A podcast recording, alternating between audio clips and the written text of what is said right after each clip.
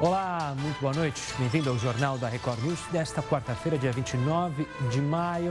Lembrando que além da sua TV, você também pode nos acompanhar ao vivo pelo celular. Só baixar o nosso aplicativo, o Play Plus. E se você estiver no computador ou no tablet, tem YouTube, Facebook e também o Instagram do Heródoto Barbeiro.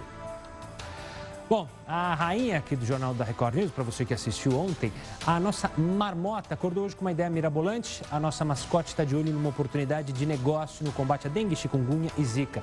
Sabe por quê? É que em 2016, no auge da crise com os mosquitos, o governo comprou um monte de inseticida para repassar para os estados. Só que o produto foi rejeitado pelos governos estaduais. Aí ficou às traças, perdeu o prazo de validade, tem causado um prejuízo enorme. Agora, o Ministério da Saúde pensa em como reaproveitar o inseticida, mesmo com esse caminhão de problemas. Como a marmota é uma visionária, ela já está oferecendo aos governantes o mirabolante mata-mosquito da marmota. Pois é, olha ele aí. Ele é recarregável, tem Bluetooth, então você pode ouvir música enquanto caça mosquito e já vem com propaganda do PGG, o Partido dos Gatos Gatunos. Cada unidade sai por 10 parcelas de R$ 14,90. A marmota aceita cartão de crédito, boleto, aceita tudo. Você, governador, que não tem inseticida ou você que está preocupado com a dengue, adquira já o seu mata-mosquito. A marmota garante que o produto dela é mais confiável do que o inseticida vencido e está estocado no Ministério da Saúde. Vamos para o R7. Destaque para a reportagem da Mariana Londres e do Caio Sandin sobre o interminável caso COAF. O Podemos entrou com uma ação no STF, no Supremo, para devolver o COAF ao ministro Sérgio Moro. A alegação é que a competência sobre decidir a reorganização do governo cabe exclusivamente ao presidente e, portanto, os deputados não poderiam alterar a MP, que, na visão do Podemos, deveria ter sido inclusive um decreto e não uma medida provisória. Agora é esperar e ver se o COAF fica com Guedes ou volta para o Moro. Veja agora outras notícias para você saber de fato em que país vive. O presidente do Senado decide não pautar votação da medida provisória que altera o Código Florestal. Mais cedo, a Câmara aprovou o texto. Recém-eleito, Benjamin Netanyahu não consegue formar maioria e Israel terá novas eleições. Supremo decide que grávidas e mulheres que estão amamentando não podem trabalhar em local insalubre. Vamos mostrar. Condenado a 14 anos e meio de prisão, ex-presidente da Câmara, Eduardo Cunha, será transferido para o Rio de Janeiro. Colegas aguardam ansiosamente. Ministro nos governos Lula e Dilma, Antônio Palocci, vai à CPI do BNDES no Congresso, mas não falam lá. A Procuradoria-Geral da República pediu que ele ficasse em silêncio para não atrapalhar acordo de delação premiada. Mulher entra na justiça para conseguir remédio vindo do Canadá. Dez anos depois, o Supremo decidiu que o governo deveria bancar o medicamento. Só tem um problema: ela já morreu há dois anos. Depois da votação do Senado, que confirmou redução do número de ministérios, vamos mostrar como fica a estrutura do governo. Ex-presidente do Tribunal de Contas de Minas Gerais recebeu 730 mil reais para fazer curso em Portugal, mas nunca terminou. Para você, é justo que o povo pague por cursos de servidores públicos? Mande sua opinião no Twitter, arroba hbarbeiro, no Instagram, h.barbeiro ou pelo WhatsApp, 11 942 128 782. Câmara aprova a medida provisória que cria Autoridade Nacional de Proteção de Dados. Afinal, o que é isso? Vamos explicar. Nossa imagem do dia é a boa ação de uma copiadora em Goiânia que imprime currículos de desempregados.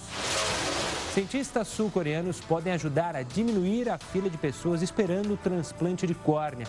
Eles conseguiram criar o órgão artificialmente em uma impressora 3D. Na gaveta do jornal da Record News, a gente quer saber onde está o doleiro dos doleiros, Dario Messer.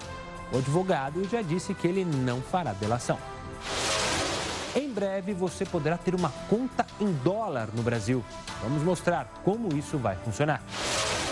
Você sabe quais as carreiras com melhor remuneração aqui no Brasil? Será que é a sua? Vamos mostrar o ranking. O Jornal da Record News está em multiplataforma e por meio delas você pode nos cobrar a busca da isenção e a busca do interesse público.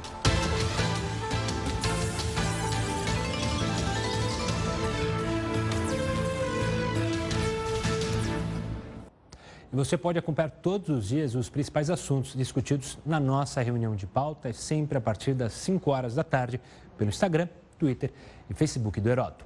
Você pode fazer seus comentários também aqui sobre o nosso jornal, sempre usando a hashtag JRNews. Assim a gente consegue saber o que você está achando do jornal. Bom, vamos para o mote desse dia. Hoje a frase é do jornalista Vladimir Herzog, assassinado durante a ditadura, mas que se tornou imortal para todos aqueles que têm prazer em fazer bom jornalismo. A frase é a seguinte: quando perdemos a capacidade de nos indignarmos ante atrocidades sofridas por outros, perdemos também o direito de nos considerarmos seres humanos civilizados.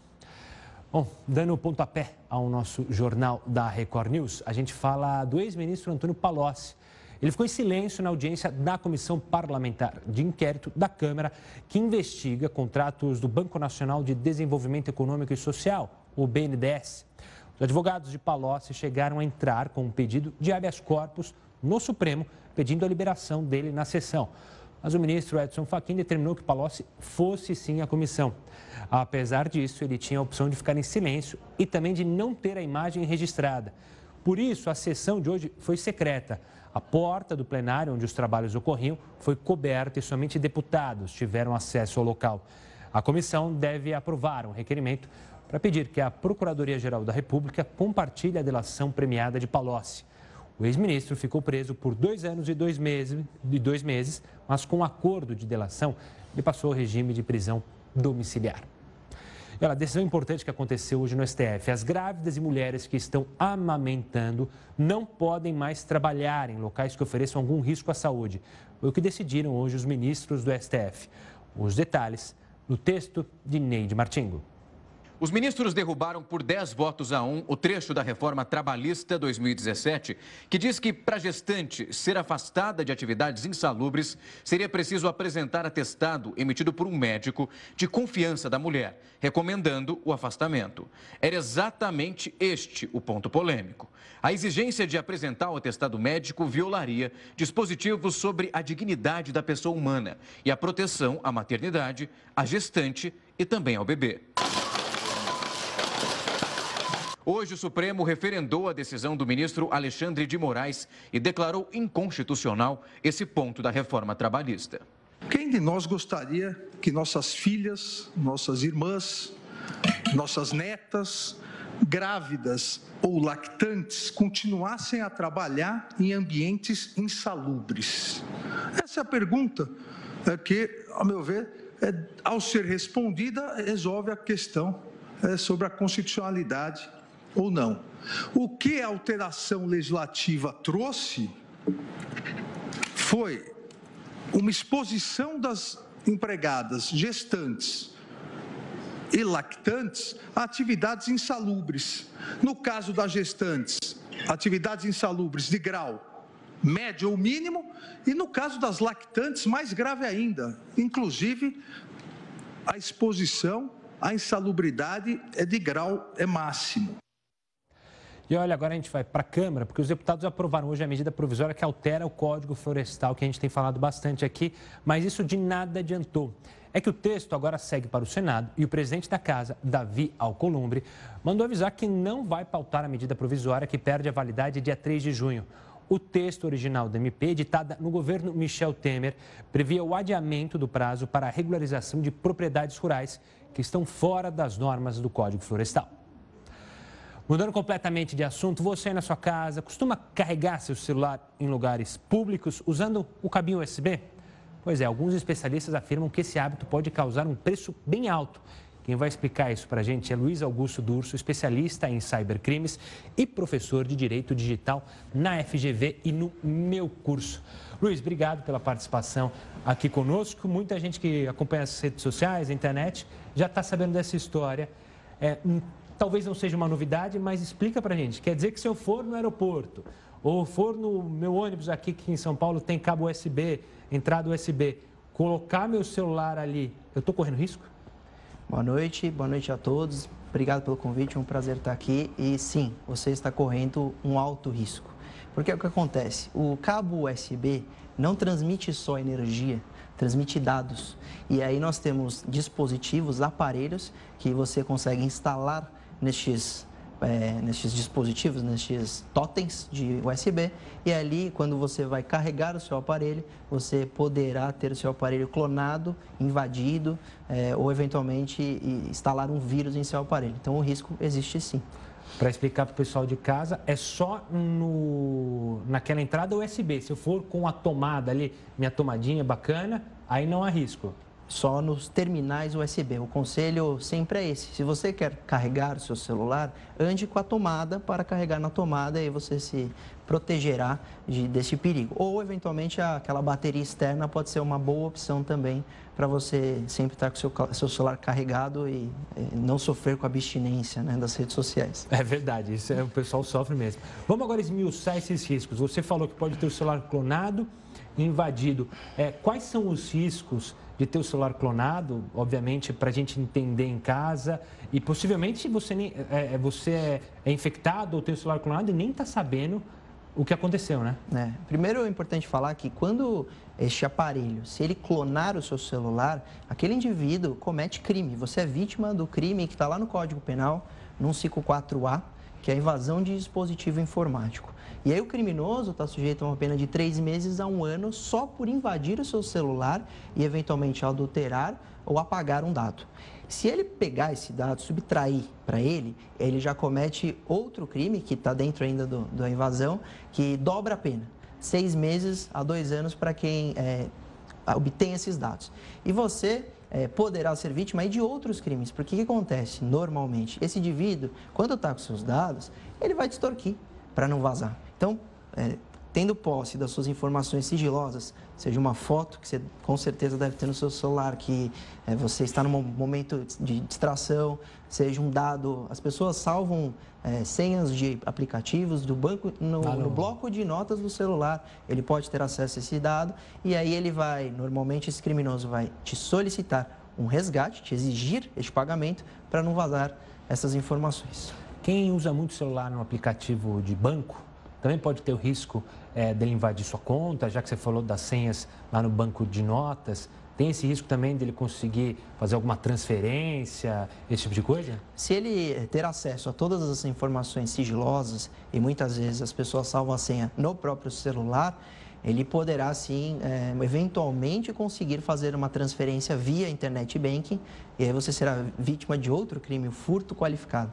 Então, é, olha o risco de você usar essa tomada via USB, porque não é só aquele momento que você é vítima, não só esta invasão da sua privacidade, mas você eventualmente vai ser extorquido, vai ter um dinheiro transferido de sua conta, vai ter muita dor de cabeça por causa de um carregamento de celular. Bom, para tentar acalmar quem está desesperado lá, já que usou alguma vez e já está pensando, será que invadiram meu celular?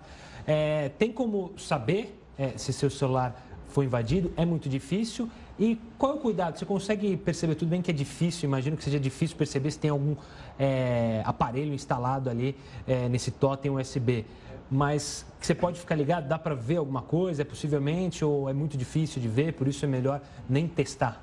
Bom, é, quando você plugar neste, neste USB que seja malicioso, você vai ter eventualmente três problemas. Ou esta clonagem dos dados, ou ele vai tentar instalar em seu, em seu dispositivo, em seu celular, um vírus, um malware, ou ele vai te causar um prejuízo de. Ele vai. É, com o sistema, ele vai causar dano ao seu celular. Ele vai começar a travar, vai começar a funcionar de maneira é, não normal de maneira estranha. E aí, uh, se o celular está muito devagar, está agindo de maneira estranha, o aplicativo fecha sozinho, eventualmente pode ter sido vítima deste, dessa instalação de um, de um aplicativo danoso. É, se você teve o seu celular clonado, isso dependeria de uma análise pericial. Não é tão simples assim para identificar que seu celular está clonado.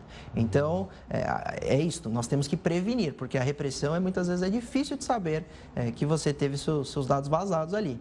Então, não usem as tomadas USB, seja em terminais é, presentes em aeroportos, seja no próprio ônibus, seja onde for.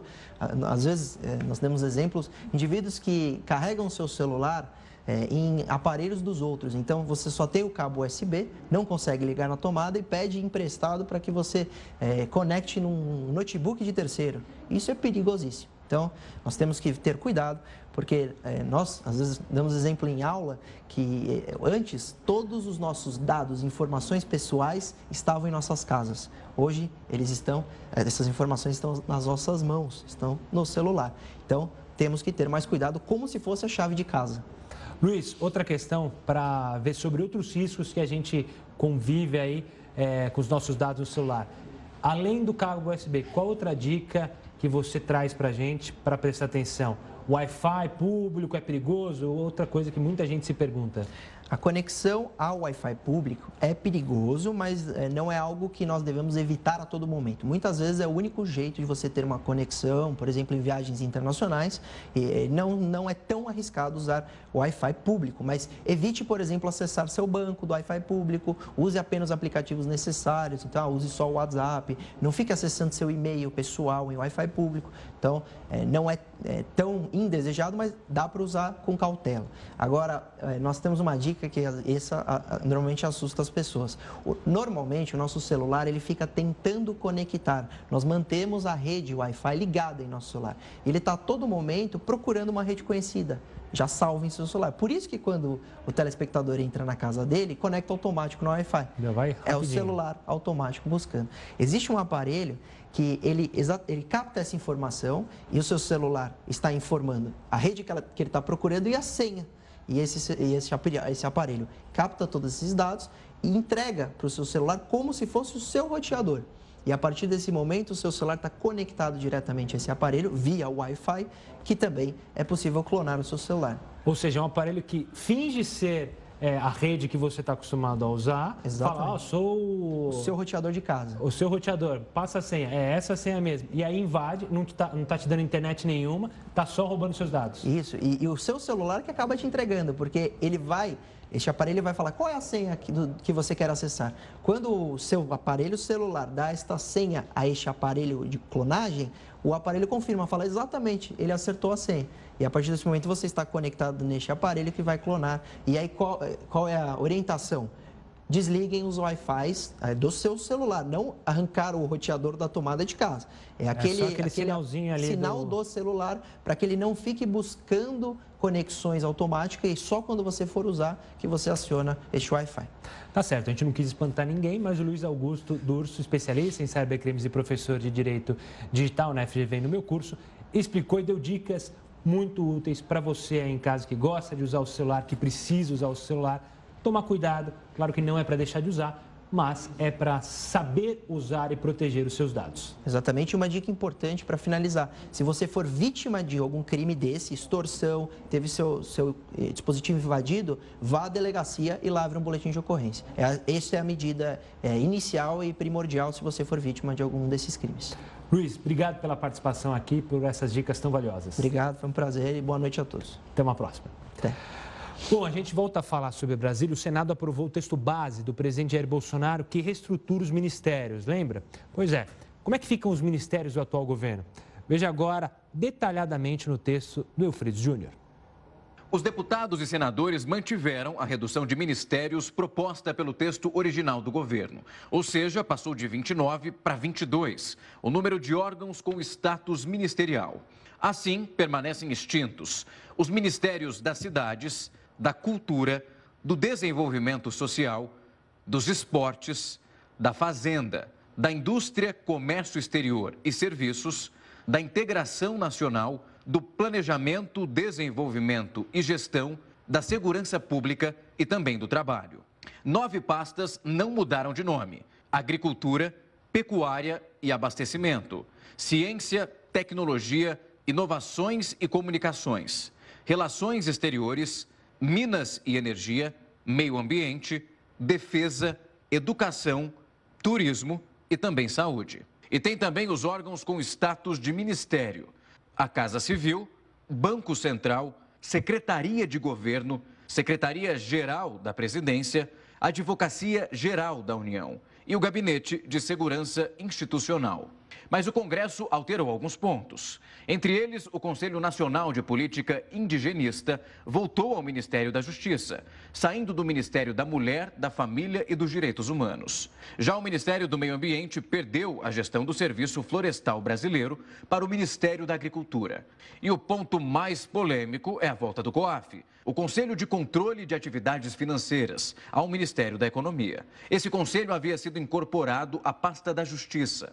Agora, o texto aprovado pelo Congresso segue para a sanção do presidente.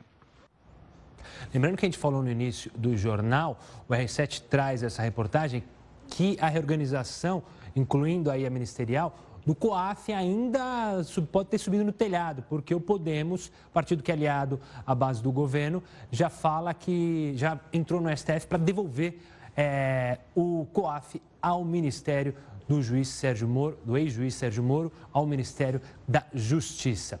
E olha, daqui a pouco a gente vai falar aqui no Jornal da Record News sobre a criação da Autoridade Nacional de Proteção de Dados.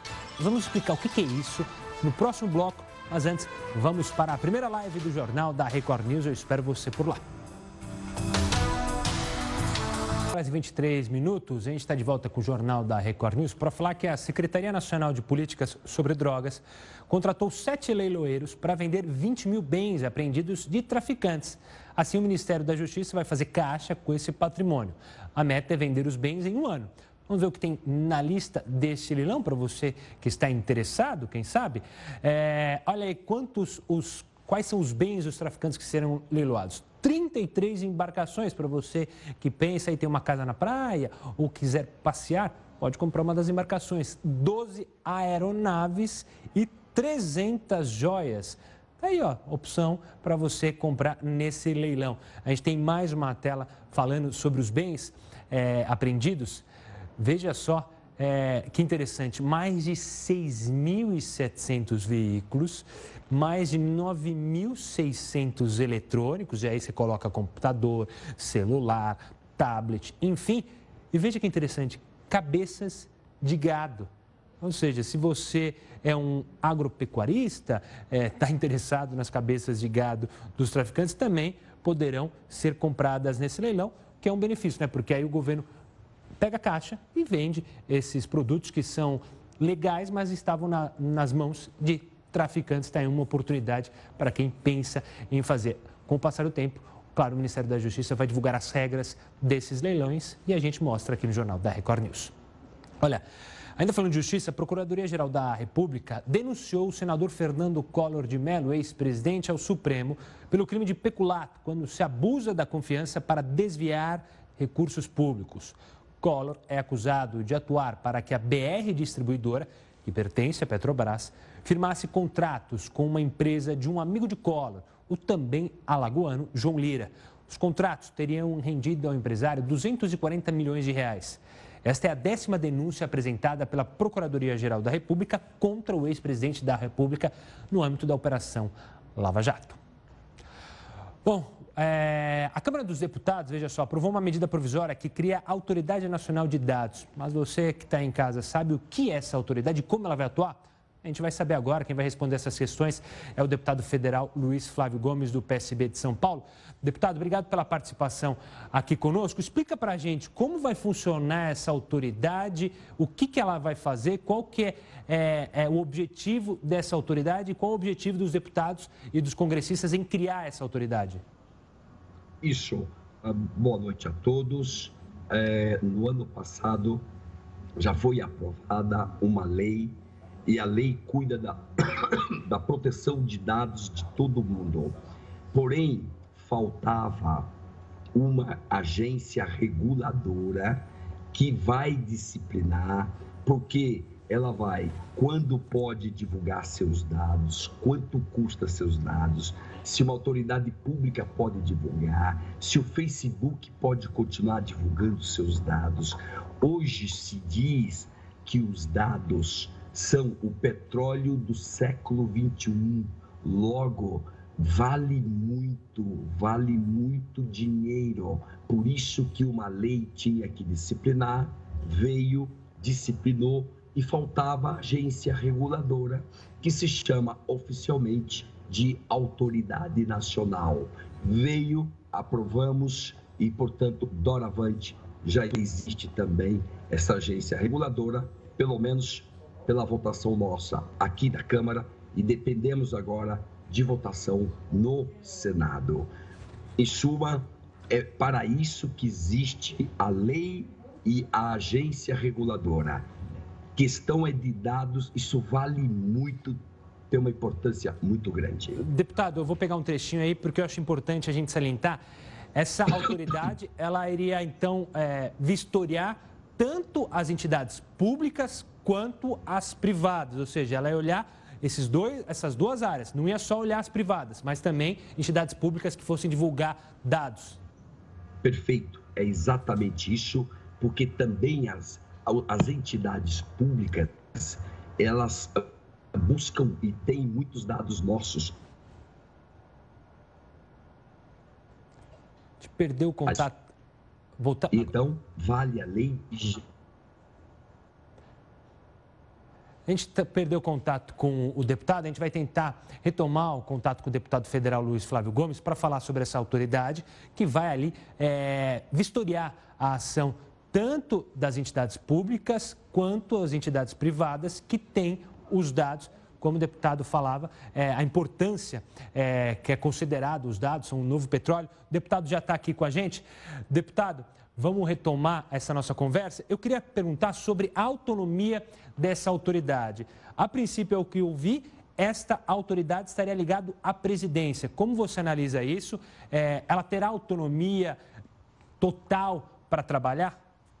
Isto, essa agência é, não gerará custos para o Brasil. Quem vai trabalhar nela são gente que entende muito de dados, porém não vai ganhar nada. E de outro lado, está ligada sim à presidência da República nos dois primeiros anos. A partir daí, ela deve se converter numa autarquia, porque é importante que esta agência ela tenha sua autonomia e sua independência para não ficar sujeito à é, interferência de grandes empresas ou do próprio governo. A autoridade tem 23 membros, cinco serão os diretores, os que vão comandar diariamente, mas as deliberações todas principais serão tomadas pelos 23. O Brasil era um, é um dos últimos países a ter esta lei. É o país de número 140 no mundo, ou seja, o mundo inteiro já regulou esta matéria. Faltava o Brasil fazer sua parte. E agora fizemos a nossa aqui na Câmara dos Deputados e esperamos que o Senado rapidamente aprove isso tudo. E aí sim o Brasil vai ficar ao lado de outras 140 países com regulamentação decente sobre essa matéria, porque afinal ninguém pode ficar rico com os nossos dados é, sem nossa autorização. Esse é o objetivo principal da lei. Deputado, para fechar a nossa conversa, você falou aí que os deputados já aprovaram, já passaram para o Senado, então, para começar a funcionar, essa autoridade precisa passar para o Senado é, e depois ser, é, começar a funcionar.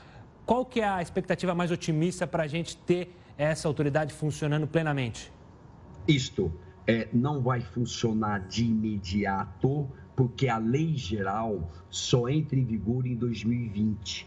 Logo, quando a lei entrar em vigor, em 2020, a autoridade nacional tem que estar pronta, prontinha, mas já vai então, já constituindo, falando, porque na hora que vier a lei geral pronta, a autoridade nacional já está apta para exercer suas funções de disciplina, de regulamentação, de aplicação de sanções para quem descumpre e usa indevidamente nossos dados. Ela pode impor sanções, pode inclusive pedir medidas judiciais quando o caso. Em síntese, o Brasil precisava desta lei e desta agência, e isto é fundamental para a nossa vida no século XXI. Século XXI significa dados. Toda a nossa vida está por aí e nós temos que ter o direito de saber quem está usando, como está usando e, sobretudo, se está vendendo nossos dados. Isso é que é mais importante. Tá certo, deputado. Obrigado pela participação e pelo tempo aqui para explicar sobre essa autoridade e até uma próxima. Até uma próxima.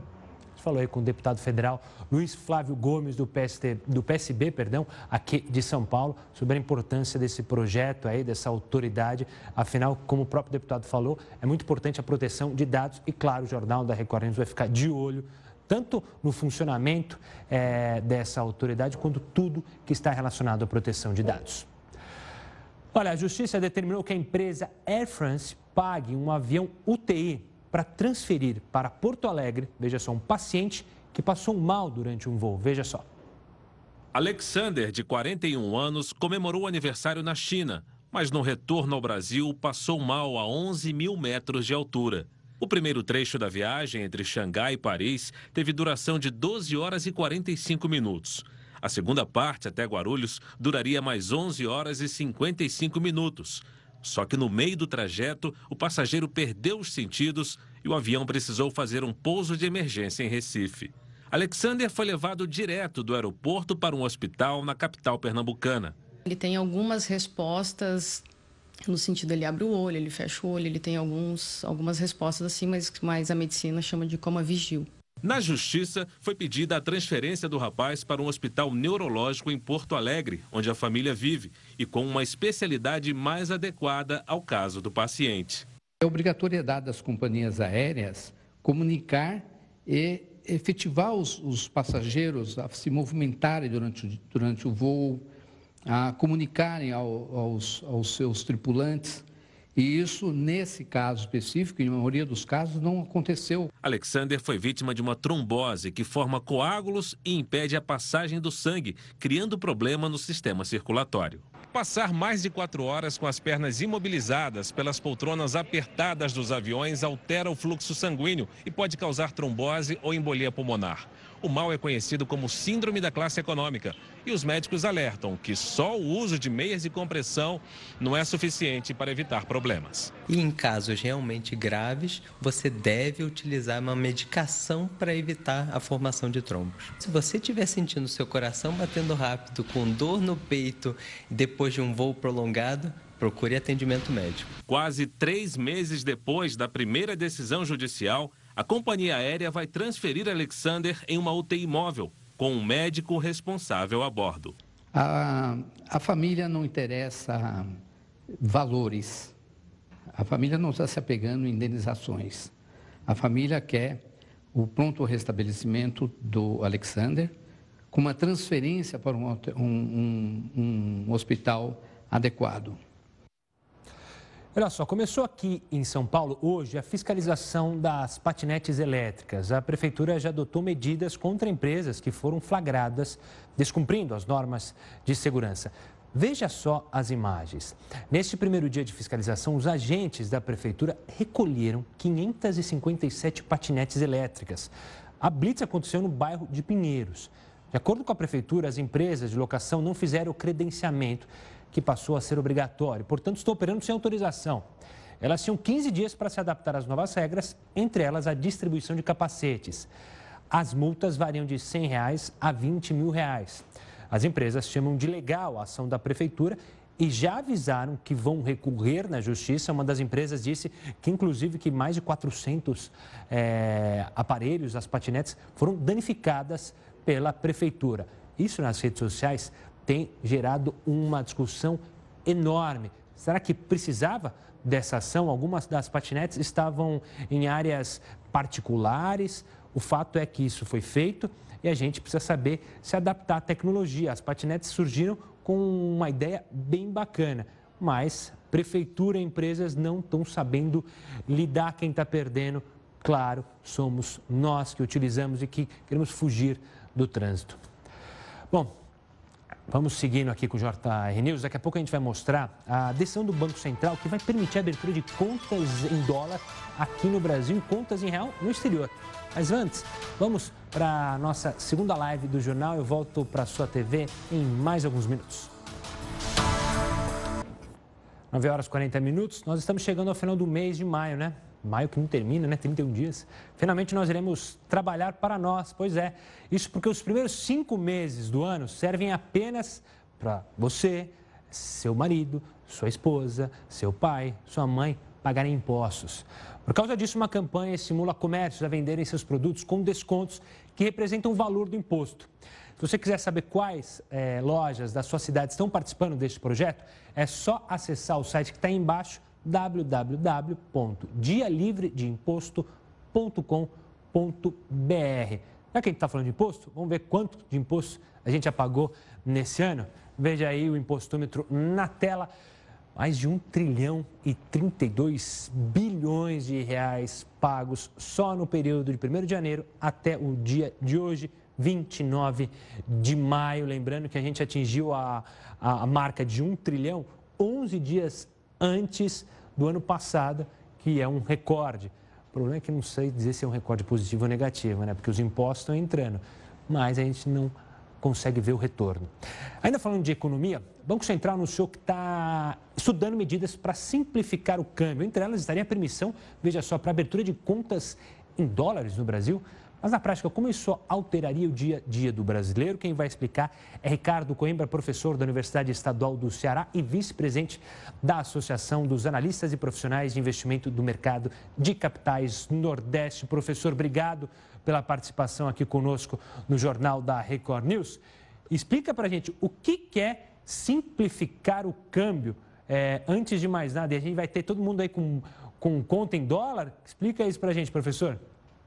Boa noite. Isso é uma possibilidade né, que o Banco Central vai ter a partir de agora, é onde você vai poder ter não só ah, as operações lá fora é, em reais, né, como também você ter a possibilidade de ter contas em dólar aqui no Brasil. Isso vai facilitar as operações, principalmente das empresas, tanto estrangeiras como empresas nacionais, que necessitam estar fazendo essa movimentação de forma mais rápida é, em moeda estrangeira. Então, é uma possibilidade, uma flexibilidade e uma melhoria nas operações de câmbio. Ou seja, a partir do momento que você vai ter a possibilidade, não só pessoa física, como também pessoa jurídica, em operacionalizar as suas operações em dólar através das suas próprias contas, né, você vai facilitar né, a possibilidade das negociações e de quitação das operações, seja de exportação, seja de importação, e também facilitar o turismo, né, tanto dos brasileiros lá fora,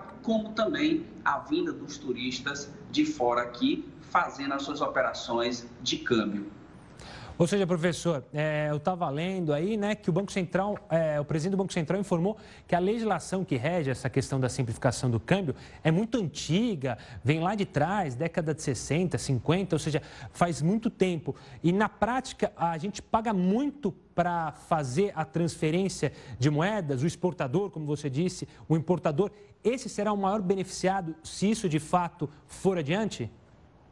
Com certeza, isso vai ser uma facilidade muito grande, né, tanto para o importador como para o exportador. Ou seja, nós estaremos passando por um processo de modernização da legislação cambial. Né? É há muito tempo que o setor exportador brasileiro, o setor importador brasileiro, solicita né, uma facilidade nas operações eh, de câmbio, ou seja, ter a possibilidade de ser mais rápido, de ser mais flexível e de que aquele recurso, né, é, entre mais rapidamente é, dentro do financeiro das empresas, né? Ou seja, você tem uma flexibilidade, uma legislação mais atual, condizente com o momento que passa o país, é, principalmente nas suas relações comerciais. E tende a ter um crescimento ainda maior das relações comerciais, seja com os Estados Unidos, seja com a China, ou seja, o Brasil saiu num patamar é, de relação comercial há 10, 15 anos atrás, é bem diferente do que a gente tem hoje, ou seja,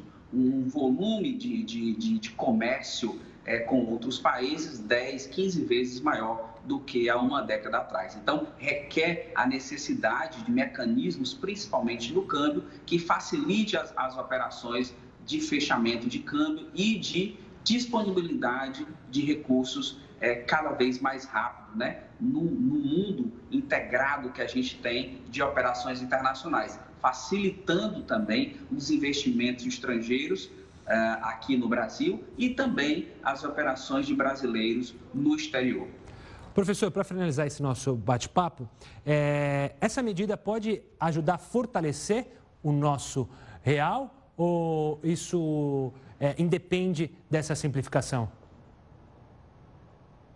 Não, a simplificação apenas vai ajudar no processo, né? Ela pode também, dependendo do volume que possa surgir com essa simplificação, pode também gerar algum tipo de impacto no câmbio, né? Principalmente se isso facilitar a entrada de moeda estrangeira, né? Pode gerar talvez uma, uma, uma melhoria do câmbio para as nossas relações, né? Então, de repente cair um pouco a taxa de câmbio, a depender do volume, seja de entrada ou seja de saída. Mas também a possibilidade dos brasileiros terem contas lá fora em reais também pode gerar uma melhoria de comércio, principalmente aqui na América Latina. É necessário né, que exista uma relação de mútuo né, entre os países, né, para que a gente também possa ter essas contas em reais. Existe um forte interesse também dos outros países da América do Sul para que a gente consiga ter uma movimentação não só de reais, como de dólar, de forma mais rápida e transparente. Tá certo, conversei com o professor Ricardo Coimbra, que é, Ricardo Coimbra, que é da Universidade Estadual do Ceará e também é vice-presidente da Associação dos Analistas e Profissionais de Investimento do Mercado de Capitais do Nordeste. Professor, obrigado pela participação e pelas explicações e até uma próxima. Um abraço, até a próxima. Um grande abraço. Bom, você aí, quem nunca usou alguns minutinhos do dia para fazer testes de personalidade? Tem que tomar cuidado na internet, né? Às vezes estão roubando seus dados, mas quem nunca fez isso, né? Veja só, uma economista revelou que para entender o perfil de uma pessoa, não precisa de tanto, não. É só acessar, veja só, o extrato bancário. Será que é isso mesmo?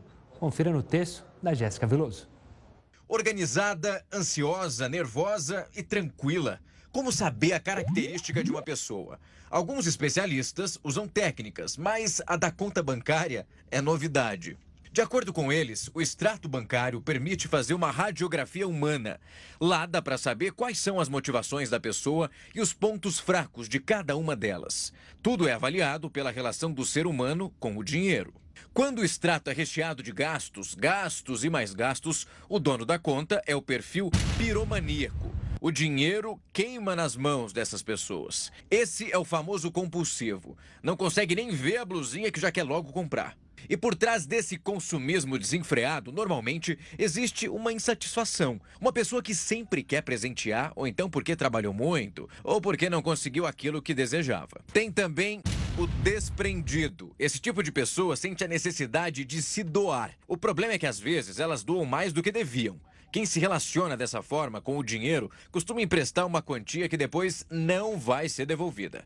O desprendido tem uma baixa autoestima e normalmente quer comprar o amor dos outros. Existe também a formiguinha. São aqueles que guardam pequenas quantias, que ganham de pouquinho em pouquinho, mas sempre sentem medo de que surjam gastos inesperados, medo de perder o trabalho, de uma catástrofe geral que só as economias podem salvá-los. A formiguinha vive de coisas pequenas e costuma ser insegura.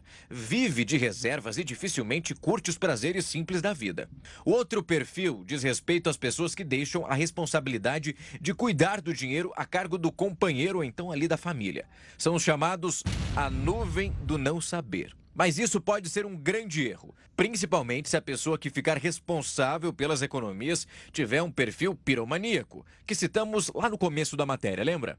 Mas seja qual for a nossa relação com o dinheiro, tomar consciência sobre o que fazemos com ele é de uma importância sem tamanho. E aí, se identificou com algum dos perfis?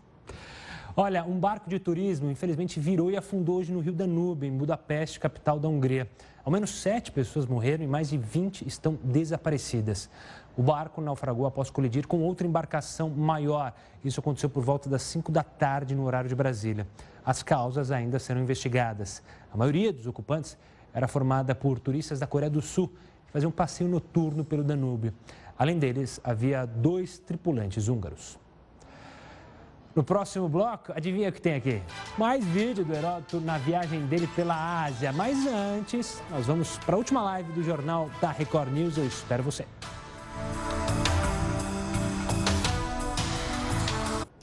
Seja muito bem-vindo ao último bloco do Jornal da Record News. A gente fala de esporte agora. O Chelsea, pois é, campeão da Liga Europa.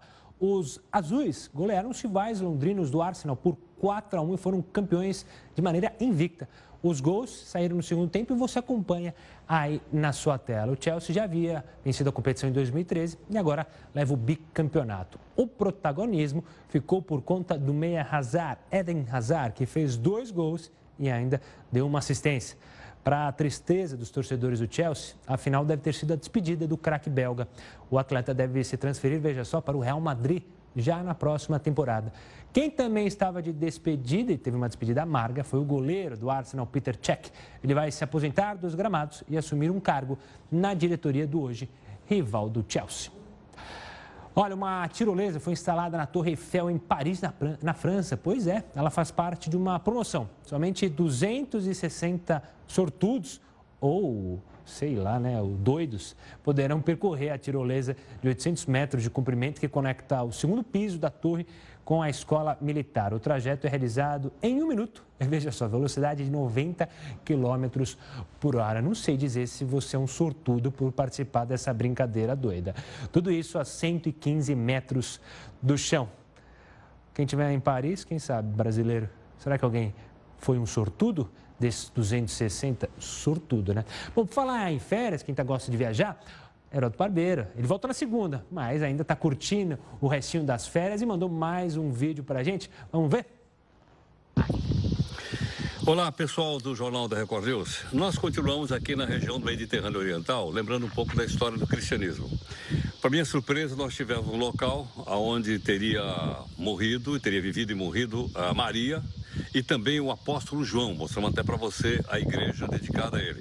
Mas há um outro apóstolo importantíssimo na história do cristianismo, do Novo Testamento, que eu vou pedir para o Kemal, que está aqui conosco. Kemal, qual foi o apóstolo cristão que esteve nesta cidade? Sim, como vocês sabem, nas suas viagens missionárias de São Paulo, ele já tinha eh, visitado algumas cidades antigas da Ásia Menor. Então, especialmente para a sua terceira viagem missionária, ele parou aqui ao porto de Miletus. É porque? Miletus era uma cidade porteira.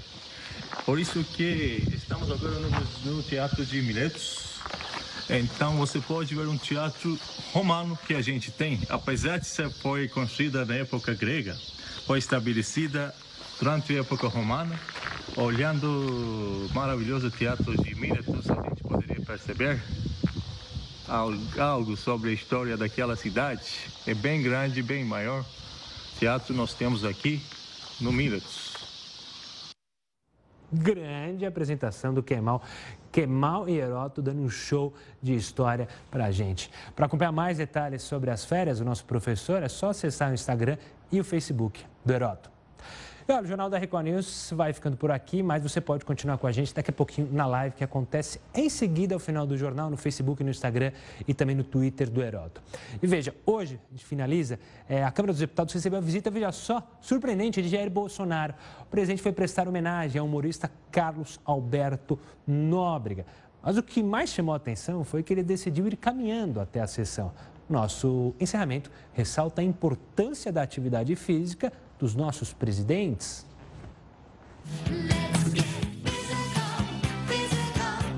Cria coragem, levanta. E no teu horário para andar, pode ser 5 horas da manhã, 6 horas, 7 horas, 8 horas, 9 horas, 10 horas, a hora que você puder. Negativa, negativa, negativa, mamãe, negativa. Tá saindo da jaula moço!